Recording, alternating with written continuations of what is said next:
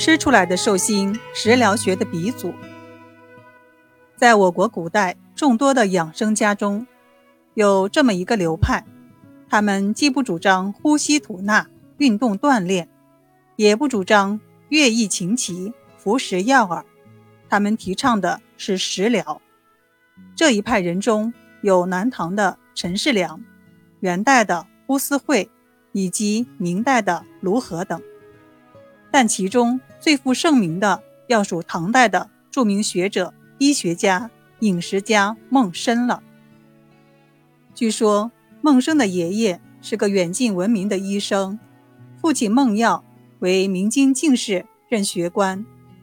孟生生于大唐开国之初武德四年，即公元六二一年。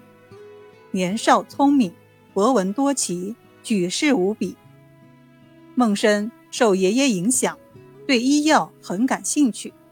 想成为悬壶济世的良医，爷爷想让孙子把自己的医技发扬光大，父亲想让儿子考进士，光宗耀祖。不想，聪明的孟生同时满足了两位先辈的不同心愿。孟生进士及第，不断升迁。武则天垂拱初年，升至凤阁舍人。凤阁。是武则天时将中书省改成的新名字。时任凤阁侍郎的刘一之与孟生关系十分要好。有一次，刘一之患病，孟生前去看望。中午，刘一之留孟生吃饭，特意用皇帝赐的金碗盛乳酪招待。见多识广的孟生看到今晚，非常吃惊地说：“此药金也。”刘一之说：“这是皇上的赐物，不会是假金吧？”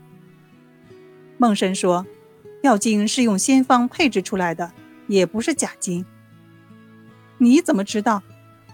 你用火烧它，能出现五色气。刘一之让人用火烧之，果然有五色气。刘一之明白真金是不怕火烧的，对孟生的见识更加佩服。其实，孟生的吃惊是因为药精是有毒的，用药精做的碗不适合人用。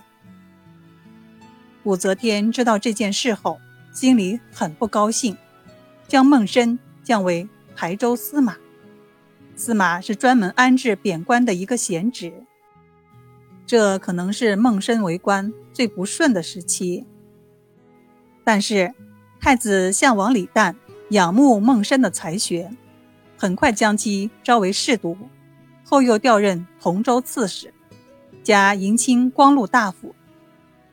八十四岁时，孟申告老还乡，回到汝州老家，在宜阳山中养老。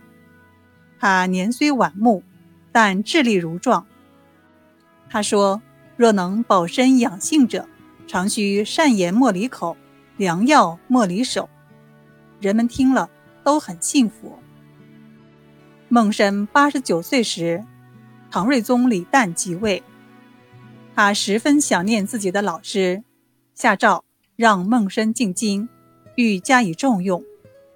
孟生以年事已高为由，婉言拒绝。睿宗考虑到老师的年龄，同意了他的要求。睿宗下诏赐孟生锦帛一百段，又诏令有关部门每年春秋两季。为孟生特别提供羊、酒、食物等。公元七一三年，孟生逝世，享年九十三岁。在人活七十古来稀的年代，孟生活到九十三岁，跨越两个世纪，是很难得的。孟生从小爱好医学，为官后四处奔波，对南北方草药药性和南北人。对不同草药的适应有了更多的实践和实证。在长安任职后，与孙思邈有了接触的机会，并拜孙为师。当时的知名人士宋令文、孟生、卢照邻等均拜孙思邈为师，但是得孙思邈真谛者，唯有孟生一人。孟深根据自己几十年的实践经验，搜集了二百四十一种兼具医疗作用与营养价值的食品，编成的我国第一部食疗学的专著《食疗本草》，也是世界上现存最早的食疗专著，汇集了古代食疗之大成，与现代营养学相一致，为我国和世界医学的发展做出了巨大的贡献。被后世誉为世界食疗学的鼻祖。书中记载了许多常见的食疗品，比如鸭补中益气、消食、消十二种虫；白鸭肉补虚；鲫鱼食之平胃气、条中益五脏；萝卜服之令人白净肌细；黑豆令人长生又益阳道。在孟参的食疗品中，日常生活中的鸡、鸭、鱼、肉、水果、蔬菜无所不包，真可谓品种齐全、琳琅满目。原来，在我们的身边，竟有这么多既好吃又能养生益寿的宝贝，怪不得孟老先生那么高寿。这不由得使我们想到一句古语：“药补不如食补。”孟参的另一部治疗疑难杂症的医学专著《毕效方》，提出了薄色诊病法对黄疸进行检测的方法，被赞为是最早的 pH 试纸。在现代医院中，对于黄疸的诊断并不难，医生除了用肉眼观察外，开上一张化验单，对尿和血进行化验，便可确诊。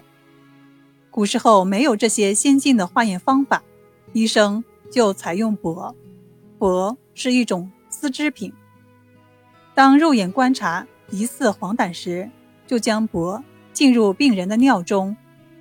如果帛被染成了黄色，说明病人有黄疸性疾病。